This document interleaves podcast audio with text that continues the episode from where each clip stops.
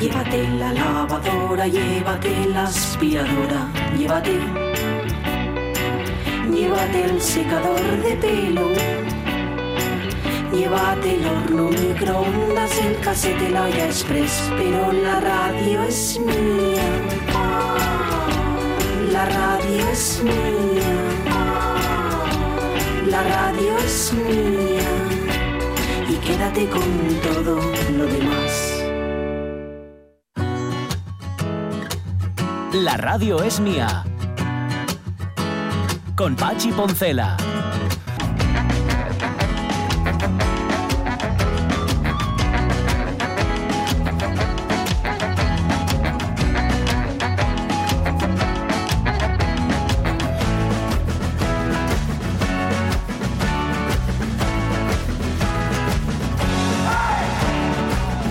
Las 12 y cuarto de la mañana, pues estaba escuchando la promo de, porque se llaman así promos, promociones o promocionales de la ciencia del cuento, que no os debéis perder porque está francamente bien. Y, y estaba pensando que yo a veces vivo eh, como en una distopía también, como en mundos distópicos, pero yo creo, creo que tiene más que ver con la forma en la que en la que mi madre, que claro tenía cuatro fíos y de alguna manera tenía que mantenernos a raya, hoy justamente que estamos hablando de la juventud, me metía la cabeza contra la pared. Porque cuando yo tenía algún comportamiento que no era el adecuado, que eso ocurría muchas veces, pero yo era un pan de Dios, siempre lo fui, más bueno que el hambre. Más bueno que el hambre no que el pan, el hambre no es, no es buena. Y, y cuando no me portaba bien, ¡pah!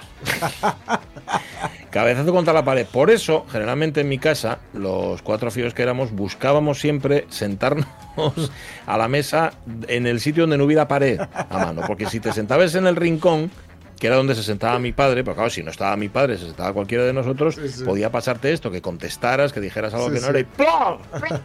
contra la Pero pared. cuidado porque si no, ya sabes, como Man- Manolito Gafotas, ¿no? Se avecina una colleja, se puede, se puede una- Sí, sí. Una no, mi, fíjate, mi madre de colleja no era mi ma- y tampoco mm, recuerdo que fuera mucho de zapatilla, que yo sé que hay madres que eran de zapatilla, mientras que había padres que eran de correa. Esto, eh, por cierto, ya mm, eh, por citar a Ariana Vilasó, no estamos justificando absolutamente nada, estamos contando lo que había Así me y gusta. esperemos que no haya, ¿verdad? Vale. Pues eso, mi, mi- me daba, mm, los mi madre no me daba con la zapatilla, mi madre me esmesaba, me daba un esmesón, dar un esmesón, ya sabéis lo que llegue, coger del pelo, Sí. porque yo entonces tenía pelo.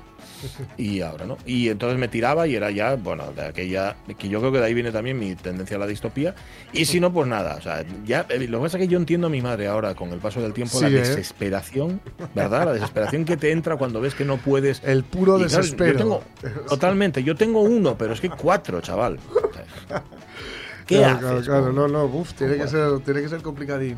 Tiene que ser deses- Del mismo modo que, que yo ayer sentí o resentí o subrayé ese pálpito especial eh, de, de- de cariño, casi diría eh, irracional, cuando tuve entre mis brazos por primera vez a mi sobrino nieto, que suena fatal. Sí, sí, sí. Sí, sí. De hecho, eh, he subido a, a redes una foto donde no sale el neno, por supuesto, salgo yo. Pero salgo, sale, sale mi cara de. de, de babona. Ah, no sé pero cómo. así. Sí. Totalmente. Sí, sí. Y eso que el, el, el muy cabezón no, no despertó, ¿eh? Pero bueno. no, hubo, Ajá. no hubo forma de verle los ojinos en, en condiciones. Pero bueno. Bueno, pero no pasa nada, mejor, mejor. Eso es que estaba a gusto. Sí, sí, sí, ¿Sabes? sí. No, no, se le ve tranquilón, ¿eh? Porque estábamos en la calle Aguado, que estaban pasando coches, estábamos en una terraza y oye, Sí. Ahí Ya está. verás cuando, se lo encalomen, verás cuando se lo encalomen al Tito Jorge. no, no. Uy, hay muchas. Hay muchas. Hay muchas y muchos candidatos ahí Sí, ¿no? a ser encalomados. Ahora, ¿eh? Ahora. Estás el último en la línea su- sucesoria. A ti todavía te queda mucho. Pues nada. Sí, sí. Pues enhorabuena. Oye, hablando de juventud, los oyentes han dejado más respuestas. Isidro Suárez, no me gusta que sean más mozos que yo, por ejemplo. O Natalí Castañón, yo, que van de sabios cuando no tienen pajolera idea de ciertos temas. Que pocos tienen educación y morales. Les interesan más redes sociales y móviles en vez de salir a reunirse con los amigos y charlar. Mm. Y realmente no me interesa todo eso que hacen los adolescentes y las adolescentes hoy en día. Mm. Bueno, este mensaje no, ya sabes, Arienda, que estamos generalizando, ¿eh? A, mí me, me flipa como casi todo el mundo menciona educación, respeto y tal. y es como, a ver, Ya. a ver. Y antes, ¿qué A ver, también, también te digo, me, me refiero. Esto creo que ya lo comentamos en algún momento. El tema de respeto y educación muchas veces no viene por los propios hijos, sino por quienes les han educado. Claro. Entonces, bueno, Claro. ahí lo, ahí, Es como- que los, ahí lo los dejo. guajes y las guagas no brotan, ¿eh? De los árboles. Claro, es que, vamos a ver, aquí hay que... En fin, sí, eso. También te Vale. digo, están siendo bastante educados. Todos. ¿Quiénes? ¿Los, los jóvenes o los oyentes? No, no, los siguientes. En plan, no están Sí, diciendo nada, No. ninguna falta de respeto así No, un poco... no, No, no, no. ¿Qué va? Porque lo de la radio, y como lo de la educación, y lo que ven en casa. Ya- Mm. bueno, ya claro, está. sí. No, los oyentes, cada, cada oye- los oyen- las emisoras tienen los oyentes que se merecen generalmente. Bueno, cuenta alguno más. Dice Bonforcelledo que deberían los jóvenes batallar un poco más por sus condiciones de futuro. Eso me parece que está muy bien. David Valdés lo que menos me gusta es que son jóvenes y yo no. Mm. Eh, Gabriel Rivera, la juventud, bueno, hay gente mozo que no tan muy civilizados que digamos, pero también hay gente no tan mozo que tan igual de mal civilizados o peor que la mocedad, totalmente. está, sí, sí. Recuerdo que cuando entamaron a abrir poco a pouco faera un año, cazaron un grupo xente entrando para San Lorenzo pel Pedreru porque ya estaba con aforo completo. Adivináis les edades de esa xente? Claro. Non yeren veintañeros, precisamente. Claro. No, no. Mm. Cierto, cierto. Leticia García, no hay viernes que no me dé la noche una pandi que acampa en la terraza del bar que hay bajo mis ventanas. Ojo, vivo en un noveno, pero les oigo como si lo estuviera en mi salón. Las turcas y los colocones que se pillan, dice Leticia, son de antología. Ah, olvidaba mencionar que tienen unos 50 años. Me ha gustado ese plot twist, la Ay, verdad. ay. está- Muy ha bien. estado muy bien. Ay, Muy sí, bien. señor. Sí. Castrón, 18 de menos el programa aquel de, de por les mañanes. Gente joven. Ese sí me representa. Ahí salió por primera vez Mecano, Es verdad. cantando al alba de Aute. Señor. Sí, sí. Bueno, y, y fíjate a partir de ahí lo que consiguieron, ¿eh?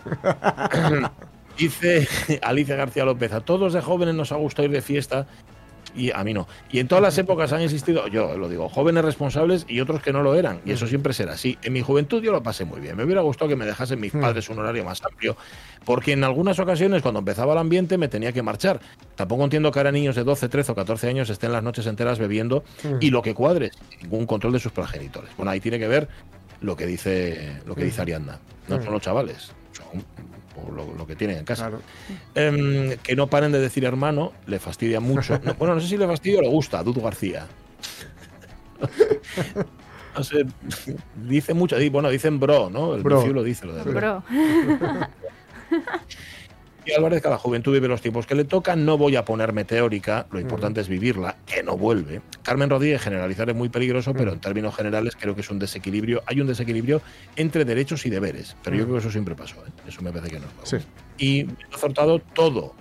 Todo, lo odio todo. Especialmente no ser uno de ellos y trastochar y hacer dobletes y andar de beso en beso, el indio, sin que al día siguiente me duela todo y así sucesivamente. a mí esas son las respuestas que más me gustan, las, Sí. las que dicen, lo que odio de los jóvenes es no serlo yo. sea, son, claro. son mis favoritas, Sí, sí, sí. de verdad. Y voy a leer una más, aunque hay, hay más, ¿eh? que me perdonen los oyentes, eh, no es que estemos seleccionando las mejores, pero esta sí que me gustaba leerla, aunque solo sea porque Rubén Martínez se va a incorporar este verano a la nómina de colaboradores de la Cierto. radiofonía. Rubén Martínez dice, los jóvenes están como animales enjaulados. Es normal, dice él, que tiren botellas y se hagan fuertes con los botellones. Mucho aguantaron.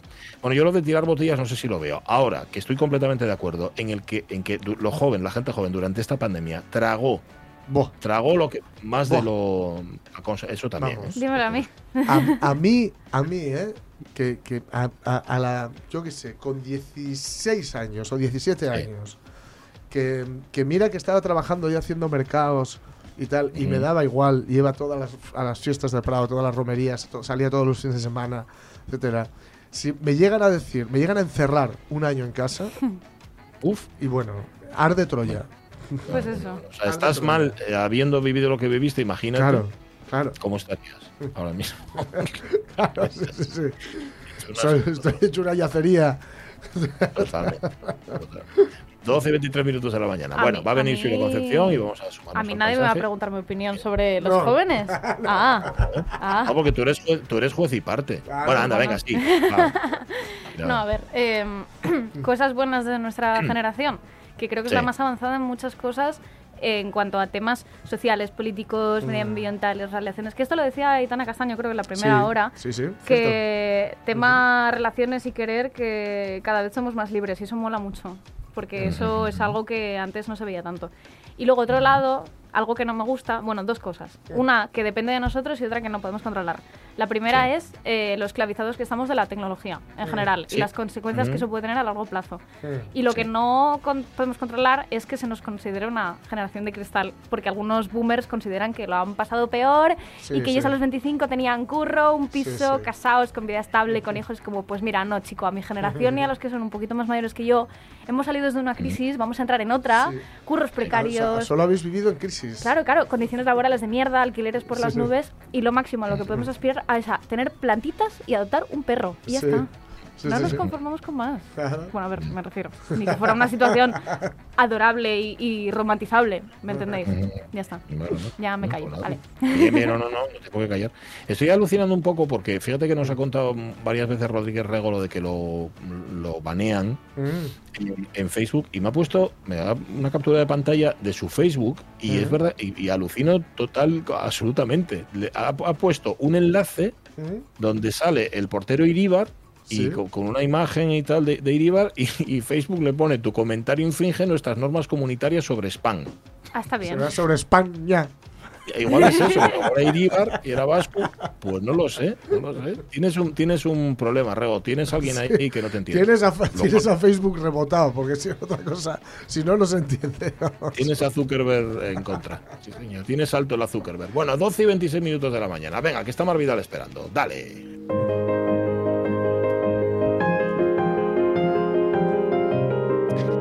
¿Os acordáis que esta semana con Lucía López Santos, cuando hablábamos de Sí. redes sociales y todo lo demás, nos hablaba ella a su vez de aplicaciones que servían Sí. para controlar los gastos, para compartir Sí, los sí. gastos, bueno, para de alguna forma hacer economía? Bueno, pues vamos a hablar de economía otras cosas aquí hoy con, con Mar Vidal, nuestra organizadora. ¿Cómo estás, Mar? Buenos días. Muy buenos días, chicos. Buenas. Muy bien, estoy muy bien. Bueno. Por ahora estoy muy bien. ¿Qué tal? ¿Cómo estáis vosotros? Bien, Bien, bien. Pues oye, evitando, evitando hacer comentarios, porque nos has dejado ya de entrada. dijo, Una persona que de mano ya te dice que está muy bien, da gusto hablar con ella. Más. Yo habitualmente suelo estar bien, que soy, Mm, Sí. soy eh, risueña y pragmática. Sí. Cuando estás mal, cuando estás mal se te nota mucho más, ¿no? Cuando estoy mal se me nota bastante. Sí, ya me lo, me lo tenéis hasta anotado vosotros, o sea que imagínate. Sí, Bueno, también es que nosotros somos eh, muy psicólogos, es lo que tiene la radio. Bueno, de- sí, sí, eso es verdad. Y que llevamos dos años aquí juntos. Sí. que no, pues ya, el to- hasta el tono de hecho la un voz ya nos suspiro. lo notamos. Ay, y nos queda esta semana y la que viene. Ay, ay, ay. Bueno, no sé. Bueno, en fin, venga, pero vamos a disfrutar de lo que tenemos, que el otro, Eso ¿sabes? No podemos vivir es. recuerdo. Oye, nos traes el libro del mes, eh, lo ibas a contar ya la semana pasada, y es un libro que tiene justamente que ver con organización de la economía, ¿no? Sí, sí, efectivamente. Es un libro que se llama Invierte en ti, que es una señora que se llama Natalia de Santiago. Y mm, viene un poco a decir cómo organizar tu economía en, en 11 pasos para vivir Ujú. mejor. Es como el subtítulo del libro. de Planeta.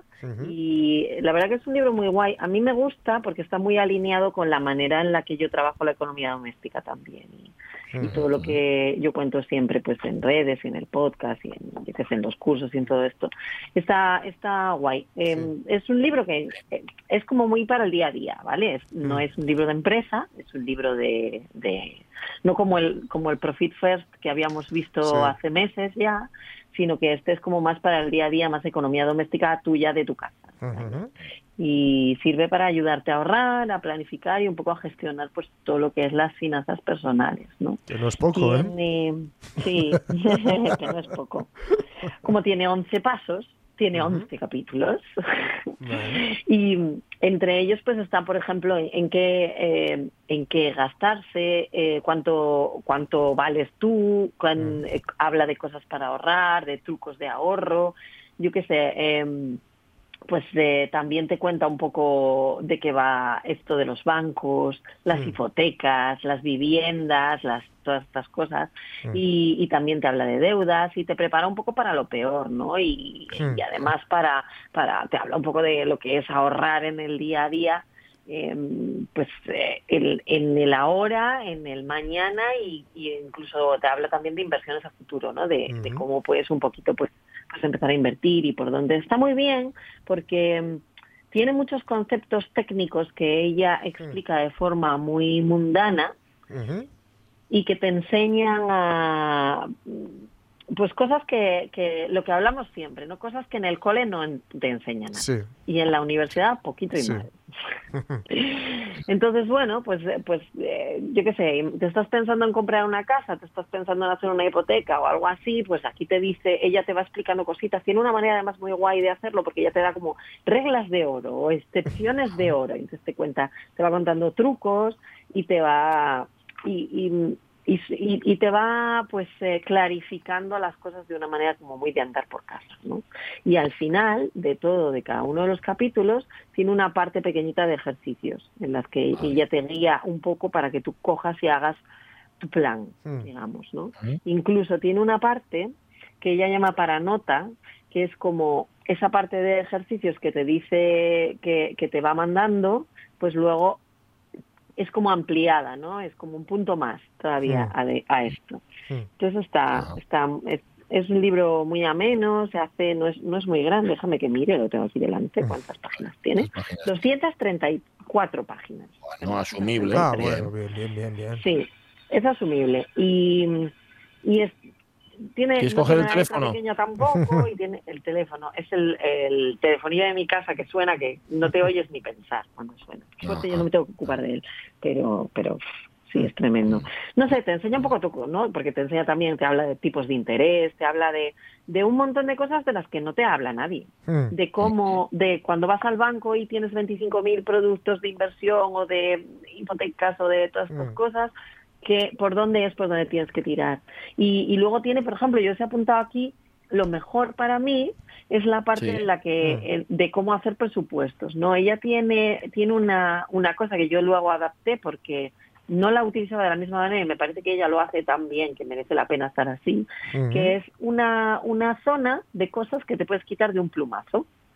Ah, Y entonces, esto es que tú te coges y te haces, una, una vez tú te haces toda tu lista de los gastos que tú tienes, que pueden ser fijos o ser variables, que esto son cosas Sí. que yo creo que ya hemos hablado aquí en algún momento. Por ejemplo, yo qué sé, si tú pagas, si es- estás suscrito a una revista y la pagas una Mm. vez al año, pues Sí. eso Mm. sería como tu gas- un gasto fijo al año, ¿no? Pero tú, por ejemplo, pagas Sí. el, eh, la luz Mm. o pagas, eh, sí, la electricidad es perfecta porque es variable, porque no todos Sí. los meses pagas lo mismo. Ujú. Entonces, bueno, pues para que tú te hagas un compendio de todo eso y cuando tú tengas todos esos gastos un poco estructurados, lo que haces es que todas las cosas que te podrías quitar de un plumazo si te vinieran mal dadas, pues las dejas en Mm. una listita aparte. Entonces, por ejemplo, el, la electricidad igual no. Podrías igual bajar un poco tu cuota, habría que verlo. Mm. Pero la suscripción a la revista El Mueble igual te la puedes quitar de un plumazo. O yo qué sé, o la suscripción a Netflix. Bueno, igual eso no te convendría, pero yo qué sé. Bueno. Quiero decir que hay ciertas cosas que podremos eliminar si nos vienen mal dadas todas de golpe y que seguramente sean gastos tan pequeñitos y tan concretos de igual una vez al año, una vez cada tres o o seis meses o lo que sea, que ni siquiera nos damos cuenta de que los tenemos. Entonces está, me gusta esa manera de localizarlos, ponerlos aparte y tenerlos controlados por si en algún momento dado necesitamos, pues decir, mira, pues empiezo por aquí, todo esto, plum, Vale. fuera. Ajá, Y tiene vale. otra yo cosa sé, oye, yo ese tipo de gastos, perdona, yo ese tipo de gastos fijos nunca me acuerdo. Y, y de repente te llega el recibo del seguro de no sé qué historia, o en efecto la cuota de la revista que no sé Sí. qué, y, y tú que ya tenías hecha tu, tu ya tenías hecha los cuentes del mes, de repente se te, descala, de- se te descabalan. Pero bueno, eso me imagino que no lo arregla ni una planificación, ni Natalia de Santiago, ni nadie. Eso es mala Eso Te cabeza. lo arreglo yo en un plis plus. Eso es lo que tienes Bien. que hacer como, como... Es que yo creo que de esto ya habíamos hablado, pero igual hablamos al inicio de los tiempos. Sé, Mm. ser. que retomarlo. Bueno, da igual. Que si no, podcast, que está. Podcast de economía doméstica. Que lo Vale. tengo subido y ahí lo veis. Eso lo que tienes que hacer es tú una vez al año, cuando empieza el año a ser posible, pero bueno, podrías hacerlo ahora si quisieras y empezar a contar desde el mes de, mm, yo qué sé, de mayo Mm. o de abril. Lo que tienes que hacer es sacarte absolutamente todos los gastos. Y una vez tú tienes todos los gastos, lo que haces con esas pequeñas cosas es Sí. eh, prorratearlas. O sea, Mm. que si tienes que pagar 400 euros de un, en, un, en el mes de mayo del seguro de no sé qué, pues Ujú. eso te lo prorrateas en 12 meses Claro. y Sí. así cuando tú te pones a ahorrar, que ahorras siempre antes de empezar a gastar, o sea, te llega la pasta y te guardas lo que necesitas, lo primero, tú ya tienes controlado, te va a dar igual que te entre. Mm. Vale. Si Vale, no, vale, otra pero eso. es guardarlo, pero es que tú tienes que saber cuándo te entran esas cosas. Es, por eso te digo Y yo que eso no lo soluciona ni, ni Mar Vidal, ni Natalia de Santiago, ni nadie, ¿eh? que es mala cabeza. Mm. Calendarizar. ¿Para qué tenemos Google Calendar y lleno de etiquetas? Y Ya, además hay una Bueno. Google Calendar tiene una cosa maravillosa que es los recordatorios. Los recordatorios, que, eso es. que son unos capullitos que te persiguen de día a día hasta que lo tachas. Entonces Sí. siempre Sí, te aparece sí. por el calendario arriba si no lo has tachado. Vale, vale. que te vale. pones recordatorio y así no, no se te olvida en ese mes. Este mes entra el seguro. No, es mejor el mes anterior. El Mm. mes que viene entra el seguro. Y así ya lo tienes todo ahí controlado. Te pita todo el rato. Vale. Vale, ¿qué otra cosa tiene Vale, importante que no se puede olvidar? Bueno, esto que os estaba diciendo, que ahorramos a principios de mes. Y ella dice, invertimos con cabeza el dinero que no necesitamos. Esto, esta parte me pareció súper interesante, porque tendemos a invertir nuestro dinero para conseguir más dinero. Y realmente, como ella expresa muy bien, lo que Sí. tenemos que hacer es invertir el dinero que no necesitamos absolutamente para nada, no el que necesitamos para... O sea, Sí, sí. no invertimos para conseguir más. Es como si lo estuviéramos metiendo en una caja que realmente no vemos, pero tiene que ser algo que nosotros no necesitamos ni vamos a necesitar. Mm. Entonces, si, imaginaros, eh, ¿os acordáis de cuando habíamos hablado hace un tiempo del reto del ahorro para viajar? Sí. Aquel que os decía yo que guardábamos un euro Sí. y sumábamos uno más cada semana. Sí. Pues ese dinero es el que podrías invertir, porque realmente es un dinero que has guardado que tú, porque tú no lo necesitas. Ya. Vale. Pero no te puedes, pero no puede ser que de repente Hacienda hoy te devuelva el IVA o el IRPF y tú decidas Sí. invertir ese dinero. Ya. Mm. Vale, O sea, vale, vale. O sea, no. aparte que ese dinero que te un devuelven y que tú 10% gastaste de ya antes. ese, sí. no- un 20% de ese sí, pero todo Vale. ese no. todo no. Vale, vale, vale. Claro. Y eso es lo, vale, eso vale. me gusta mucho de ella, esa manera de inviertes, pues eso, y, y, eh, ahorras. Ella dice que todo el mundo puede ahorrar desde, desde cero euros que tiene, porque ahorras en proporción a lo que tú tienes. Entonces, realmente ahorrar, esto es como lo del Profit First, que, si os acordáis. Si ahorras un 10% de las facturas que te den, un 1%. Sí. Ahorramos, Sí, es estamos ahorrando como el sí, sí. 1% de las facturas que me entran. O sea, a mí hoy me pagan 35 euros por un curso y Ujú. un 1% es que es un nada de dinero, Mm. que no te está doliendo, realmente ni siquiera te enteras. No lo notas Un mucho. ¿no? 1% más Es verdad. uno, más uno, más uno, pues al cabo del año, imagínate. Mm. Ya. Porque Bueno, lo único yo tengo que guardarlo para dar la propina a mi fiu, pero bueno, eso, oye, eso es otra cosa. Ese Pero ahí lo 1% yo lo guardo ¿eh? yo. Claro, eso lo divides. Yo lo que hago en, en ese aspecto en mi casa, por ejemplo, es que yo tengo un sobre en el que a mí me gusta tener el dinero, cierto dinero físico, porque, porque Sí. me gusta tocarlo, o sea, no lo puedo evitar, me gusta. Y entonces yo lo que hago es todos los meses del dinero que me entra, hay una parte que yo me guardo en un sobre del ahorro para viajar y hay otra parte que lo meto en, en sobres para mis hijas. Y eso se queda ahí, Muy y ya está. Bueno, Pues nada, no nos sigas donde está aquí el siguiente paso. Vale, va- eh, apuntamos el libro. Invierte en ti, de Natalia de Santiago. Hecho 11 es, pasos para vivir mejor. Planeta. ¿Cómo Fenomenal. organizar tu economía en 11 pasos para vivir mejor? Eso es. Fenomenal. Vale, pues ¿Me da queda. tiempo a hablar de Deco? Te da tiempo a hablar de Deco, sí señor. Tienes como tienes cinco minutos, venga, va. O cuatro. Ah, va, me sobran, incluso a hacerme preguntas. De hecho, cuando pasan estas cosas, echo de menos a Sonia. ¿Por qué? Por- porque te Porque deja más preguntona, ¿eh? Tiene algo que decir. Porque te pregunta más cosas, me sí, sí, decís, no. Ajá, ajá. No, nosotros asentimos porque al fin y al cabo, ¿quiénes somos nosotros para llevarte la contraria? ¿Quién soy yo para llevarte la Y contraria? si tienes razón, tienes Bueno. razón. Pues ya está. Ya está. Desde luego. Y no es de otra manera. Anda, venga, tendencias Deco. Vamos a Tendencias de por favor. Sí, vamos a hablar de cosas que están de moda y que ya podemos por fin Vale. hacer en Asturias. Terrazas y jardines. Mm. Entonces, eh, no es nada que no vayamos, que no veya- que no vengamos viendo de los últimos dos años. Vida y forma de decorar un poco slow, con tonos Ujú. tierra, con fibras naturales, con texturas frescas, linos, no sé, algodones incluso, ¿no? Se, este año se sigue llevando, al igual que el año pasado, el bambú en muebles y seguimos o volvemos a retomar con más ímpetu las sillas y las hamacas con cuerda. Esto que es como una estructura y luego lo que es, eh, digamos, la parte de atrás o incluso todo el asiento o, o los lados, es como cuerda que, que va de arriba a abajo entre en, en la estructura. No sé si me explico. ¿Me explico? Sí, Sí, sí, sí. totalmente. Ujú. Vale. Pero si quieres, te, si, si quieres te contradigo. ¿eh? No puedo, no te puedo. explicas nada bien. No, te explicas estupendamente. Hamacas con cuerda, pues sí. Hamacas con cuerdas, eso es.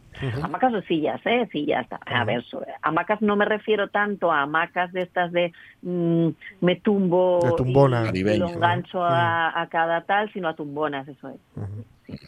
Eso quiero decir. ¿Qué más se lleva? Se lleva el color este año. Es algo que ya empezamos a ver el año pasado, ya empezaba a verse en, en hamacas, por ejemplo, en colores terracota o en colores mostaza, pero este año ya lo llevamos a todo. O sea, ya tenemos azules, tenemos verdes vibrantes, tenemos Ujú. rojos fuertes, tenemos amarillos más pollito. em, bueno, también es Ah, es verdad un que rollo pueblo Pantone, griego, ¿no? Ya sabemos. ¿Perdón? Pueblo griego, parece. Sí, sí, efectivamente, sí, sí, muy pueblo griego. Mira, lo has dicho súper. Sí, sí, sí. Sí, muy mediterráneo, de ese estilo, sí. Un poco Memphis incluso, ¿no? Que veíamos que ya era tendencia, porque otra cosa que se lleva es que se empieza a mezclar mucho el interior con el exterior. Entonces, te encuentras muebles de exterior en el interior de los hogares, que es lo que te hace que, que las terrazas estén como eh, todo se entremezcla, digamos, Sí. y muebles de interior en el exterior. Por ejemplo, las típicas butacas eh, un Sí. poco bajas de altura y con el respaldo Sí. un poco echado hacia atrás, que pueden ser de cuerda y que tienen Mm. eh, maderas de bengué o maderas más coloniales, de colores un poco más oscuros, que veíamos que estaban empezando a ser tendencia, se sacan Sí. afuera. Mm. En Asturias no es muy ideal, pero en otros sitios se están Mm. sacando a la calle. Ya. Y entonces ahí unes un poco lo que es todo lo todo lo que es el salón del interior con el salón del exterior, ¿no? Mm. También porque yo creo que vamos a volver otra vez a esa tendencia de grandes cristaleras que se quitan completas y se abre el, el, co- el, el salón interior, se abre a exterior directamente. Que era algo Vale. que, bueno, yo qué sé, por economía o por lo que fuera, estos Sí. años de atrás quizá no se estaba viendo tanto Mm. Y yo creo que, que va a haber un punto disruptivo ahí que va a volver eso. Mm. Vale. Vamos a volver a grandes cristaleras. Y, pero bueno, Ujú. esto es algo que dejo yo caer ahí, que igual no vemos hasta Que el lo intuyes, ¿eh? ¿no? Pero, sí, Ya, ya. no sé por bueno, qué pero me te da suele que- funcionarte a ti la intuición, te suele funcionar bien. Sí. O sea que. Sí, es verdad, eso es cierto. Mira cómo me funcionó con el, con el cristal acanalado, ¿eh? Es verdad, es verdad. Y, y qué satisfacción te llevaste al, Sí. al verlo. Sí, la verdad es que sí. Y Veo luego, otras tres hormigón. cosas... eh, Ya, lo del Sí. hormigón. Estoy leyendo aquí hormigón, hormigón. en tu guion. ¿Cómo hormigón? Hormigón en mesas y en macetas. Ostras. me- grandes mesas de terrazo, grandes Mm. mesas de resinas y grandes mesas de hormigón se están Mm. viendo. Mm. Empecé, an- empezamos coqueteando con mesas hechas con porcelánicos y ahora ya directamente las hacemos de hormigón. Porque el hormigón pesa, tiene una estructura sólida maravillosa y porque las inclemencias del tiempo le dan igual. Ajá. Claro, o sea que para aquí, Entonces- para, aquí, para Asturias, estupendo. Claro. Claro, sí, efectivamente. Yo tengo un, un, un de estos, me saldrá, un paragüero de hormigón. Ah, Ah, un quintal, aquí afuera, lo tengo en la calle. Es Mm. genial porque tú metes los paraguas, eso se seca dentro y no se estropea Ujú. y no tienes que esperar a que el paraguas se te seque para meterlo en el paragüero, cosa que no tiene sentido lógico. ya. o sea, sí, sí. te iba a decir, yo nunca lo he entendido, tío. Corre con el paraguas a la bañera y cuando sé que metes en el paragüero, pues vaya porquería de paragüero, entonces, ¿no? Eso es. Por favor, Claro. paragüeros en los que podamos meter las cosas mojadas, como de hormigón, que además está de moda. Casualmente, el mío tiene muchos años, lo había comprado en, Mm. en una tienda que en Trastevere, que fue una, una Mm. tienda Ay, de Gijón sí, que sí. cerró hace mucho, Mm. por desgracia. Yo tengo muebles. Yo, los mejores muebles que tengo yo en esta casa, que no son muchos, son de Trastevere, de Pablo. Yo tengo también, tengo un espejo y una y un mueble chino y sí, tengo algunas cosas maravillosas haciendo, pero bueno, las cosas son así, y las- son cíclicas, ci- eh, cíclicas. Y el terrazo también se lleva mucho y se saca a la calle y lo habíamos visto como tendencia, yo creo que a finales del año pasado, a, o a mediados del año pasado, en baldosas y en ya Sí. empezaba a verse también en eh, me saldrá en piletas, en baños y en cosas así. Y, y lo habíamos visto también con, con, con Juan, eh, no era Juan, Mm. sí era Juan, pero no me acuerdo del apellido, soy un desastre. Era Juan. Eh, con unos ceniceritos pequeñitos que os había, que, de los que habíamos hablado, unas piezas que hacía él de, con resina y terrazo, muy bonitas, que no me acuerdo. Eh, es Juan, pero no me acuerdo del apellido. Soy perdón, porque soy un desastre con, las, con los nombres. Pero bueno, en fin, da igual. Pues ahora lo que hacemos son mesas, sobre todo mesas auxiliares, y las sacamos a la calle. Porque igual que el hormigón, el terrazo nos estropea con las inclemencias del tiempo. Y además envejece bien. Sí. Mm. Con lo cual, pues ahí tenemos. O sea, que envejece bien quiere decir que cuando envejece se ve guapo. ¿no? Eso es. y que tiene vida, ¿no? No se mantiene. Como un lino. Mm. como un. Eh, otra, otra cosa que, por, ejemplo, un textil que, envejece maravillosamente bien es el terciopelo. Un ¿Mm? terciopelo viejo es ah, más bonito que un pues terciopelo nuevo. Realmente. Pues sí, pues. Vale, vale. Vale, pues nada. Queda dicho, ya has completado, bueno, ya eh, seis minutos has dedicado, déjalo estar, ya está, ya está. Y vete preparando lo de la semana que viene, que tiene que ser una despedida acorde, ¿eh? Ay, sí, sí, algo estamos pensando, ya veremos, ya veremos qué hacemos. Bien, muy bien. No se te ocurrirá. Un besón, un besazo. Un, beso, un besazo, mal. Un besazo. Cuídate mucho. Paragüero de hormigón, amigos. Hola, ¿eh? Podría ser un arma arrojadiza si no fuera porque no la puedes arrojar. Sí, eso es, eso es inarrojable. Inarrojable, totalmente. Dice el padre de Begoña González, para mí, para mi pa de 92, y, la, mejor la juventud, más solidaria que antes, más preocupada por otras vidas. Mm. Me encanta la frase. Sí. Y Fernando Calleja dice, tenemos unas personas jóvenes preparadísimos, ojalá les diéramos paso. Hay furúnculos, dice, pero en mis años mozos también lo sabía. Así que nada. Bueno, y hablando de un joven que ya no lo es tanto, pero que hace 20 años deslumbró con su debut, hoy cerramos Actos Inexplicables. Hoy cerramos Actos Inexplicables, que cumple 20 años, que cumplió 20 años, mejor dicho. Hemos repasado todas y cada una de las canciones, no escuchando las enteras, evidentemente, pero sí hablándolas todas, hablando de todas y escuchando un cachín. Y, vamos con Molinos y Gigantes, que es el cierre, y que es un cierre que anticipa, le anticipa lo que va a ser eh, Miedo al zumbido de los mosquitos, que ya comentamos ayer, que era el EP que siguió a este Actos Inexplicables, y sobre todo eh, a Cajas Difíciles de Parar, Cajas de Música Difíciles de Parar, que es el disco tan bellísimo y dolorosísimo y con un nivel de toxicidad tanto eh, sentimental como, en fin, tóxica per se. difícil, de, difícil de gestionar en, algunas en alguna ocasión. Eh, para que os hagáis una idea, esta canción, que se llama Molinos y Gigantes, tiene una, una, mm, una estrofa especialmente mm, explícita y dura que dice, ella adora, ella adora la plata, si está quemada mucho mejor, se desayuna cada, cada mañana con una bocanada a pulmón. Molinos y Gigantes.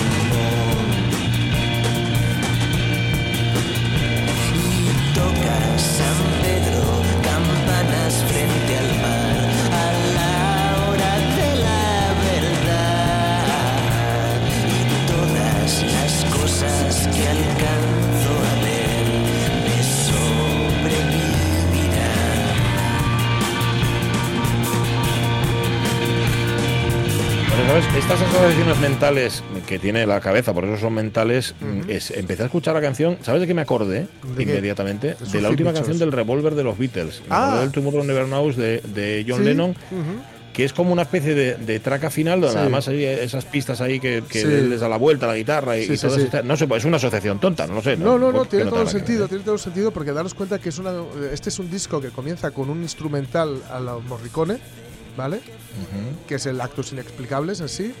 y que transita por, por momentos acústicos mayoritariamente al principio, pero que luego se va electrificando y termina efectivamente con esto que ya digo, anticipa muy mucho eh, el pulso más eléctrico que va a tener eh, tanto el EP siguiente como el disco que vendrá después. De modo que no, no, tiene, tiene toda la razón. Eh, los Beatles hacían mucho anticipar con la última canción de un disco lo que iba a ocurrir en el siguiente. Ah, fíjate. Y, y Nacho en este caso lo hace también, ¿no? Con una canción además que, pues eso, inaugura eh, cierto tipo de canción dentro del repertorio de Nacho que las tiene de, sutileza, de intimismo y de desgarro, digamos, muy explícito, ¿no? Y esta es de las del desgarro explícito, ¿no? Además es una canción así larga, que también... eh, larga pero en eléctrico, no, no tanto en acústico, que también es algo que, que Nacho, bueno, es una especialidad en la que ahondará en discos posteriores, ¿no? En todo caso, lo dijimos al principio, eh, ya llega el momento de decirlo después de este Molinos y Gigantes, contra los que se da. Eh, dice que creía que eran molinos, pero eran gigantes realmente. Lo- hace al revés, le pasa lo contrario que, que a Don Quijote. Eh, el resto, el resto ya es historia. directamente. Súbela, súbela. Traté de asomarme a un abismo y hermano el abismo estaba allí. Óyeme este camino de tocar a su fin. Hemos compartido un disco entero, el primer disco de Nacho Vegas en solitario, esos actos inexplicables, lo hemos hecho durante las últimas semanas, como decía Jorge, de forma exhaustiva, despacín, con calma, comentando, y ahora os toca a vosotros ponerlo, eh, degustarlo y Con sacar cuidado, ¿eh? vuestras conclusiones. Con cuidado, sí, sí. sí. Toda, toda obra de arte debe ser consumida con frenesí, pero con cuidado también, porque si no, pues se lío. Gracias, Jorge Alonso. 12 y 51 minutos de la mañana. Aireadnos, aireadnos, por favor.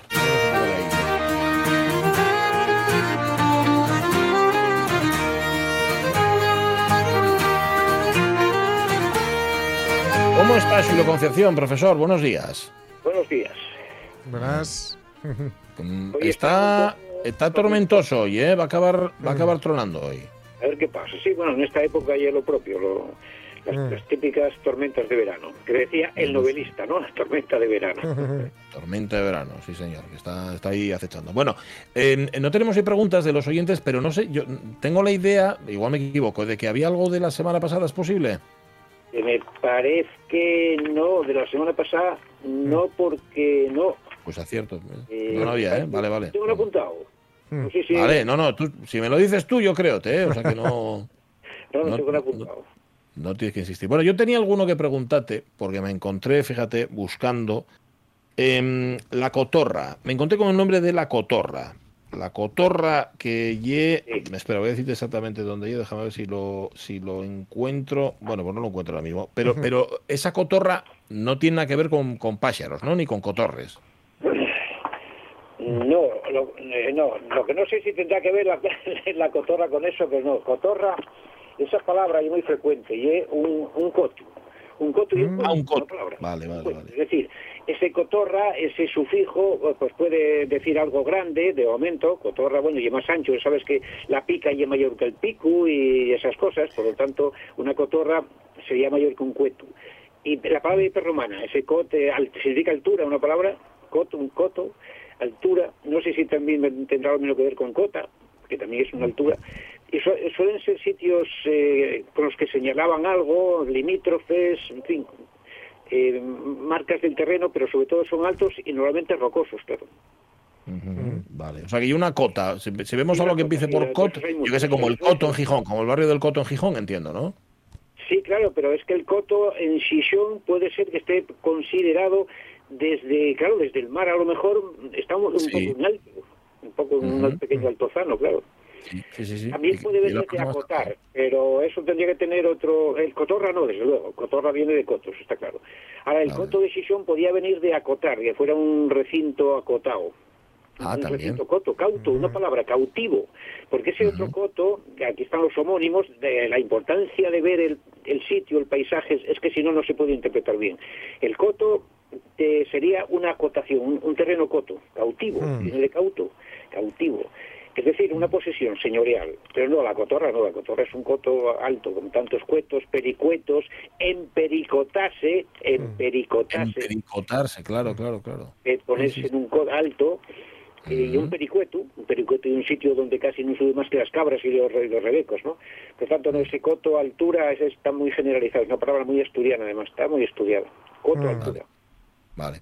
Oye, y a la playa, que el fin de semana pasado estuvo medio medio, yo iba a ir a Morís, al Arenal de Morís en, en Carabia, al final no fui. Pero Morís, ¿es- ¿ese qué origen puede tener, Julio? Morís, pues casi seguro que de Maurus. Morís, así Morís, hombre, voy a apuntarlo y mirarlo, pero Morís puede ser un genitivo como siempre, un posesor, pero en el caso de una playa es más difícil, es más difícil. Claro, vendría de Mauricio, Mauricio Morís, y también puede ser de, de mor, mor, moro, eh, morro, una palabra es lo mismo, es roca también, es un morro, un Ah. saliente. Mm. Entonces Morís podía ser por ahí, pues ya lo miraré. Ahora esa terminación ahí en Morís, eh, claro, suena a, a un... porque la playa estuviera cerca de una Mm. pequeña villa, de un posesor. Sí. Mo- Morís, bueno, hay que mirarlo. Bueno, apuntámoslo. Apuntámoslo y la semana pasada respondemos. Que Iba a preguntarte yo si tiene algo que ver, con- porque aquí en Asturias se utiliza, hay lugares además que tienen ese nombre. La palabra moro, cuando se habla de los moros, y fíjate que aquí echámoslos a los moros porque no los queríamos. Sin embargo, los moros aparecen en la toponimia y aparece mucho también en las leyendas populares y todo eso. Cuando se habla de moros aquí en Asturias, ¿de qué estamos hablando, Julio? En principio, de una palabra prerromana que tiene más de 5 o 6 mil años, porque ya, ya es pre-indoeuropea o pre-indoeuropea, mor, altura. Por lo tanto, desmoronarse, desmoronarse, de, es caerse de la altura. Que luego aquí decimos de esboronarse, como si fuera por, por asociación con la Sí. borona, pero viene de mor. Esmoronarse es caer, es caer de la altura. Por lo tanto, ese mor en principio siempre es altura. Eh, también puede ser o- eh, oscuro.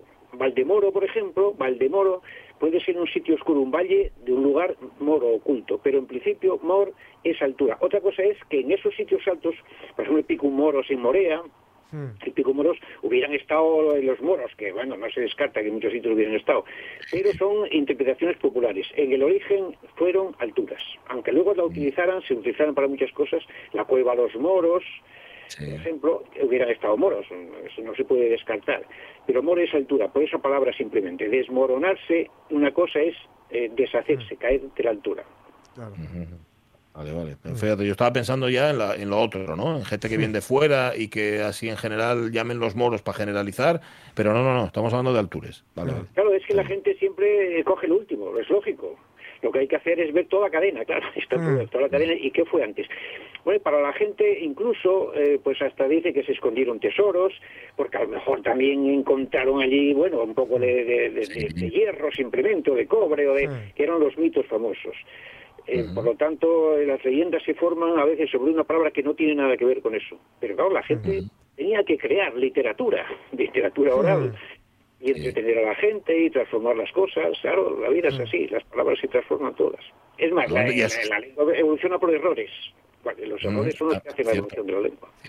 Tenían que hacer todo eso y tenían que asustar a los guajes también, ¿no? Que muchas veces lo hemos hablado aquí de cómo las leyendas populares nacen para eso, ¿no? Dice, aquí hay una shana, no te metas ahí, a ver si te vas a afogar, ¿no?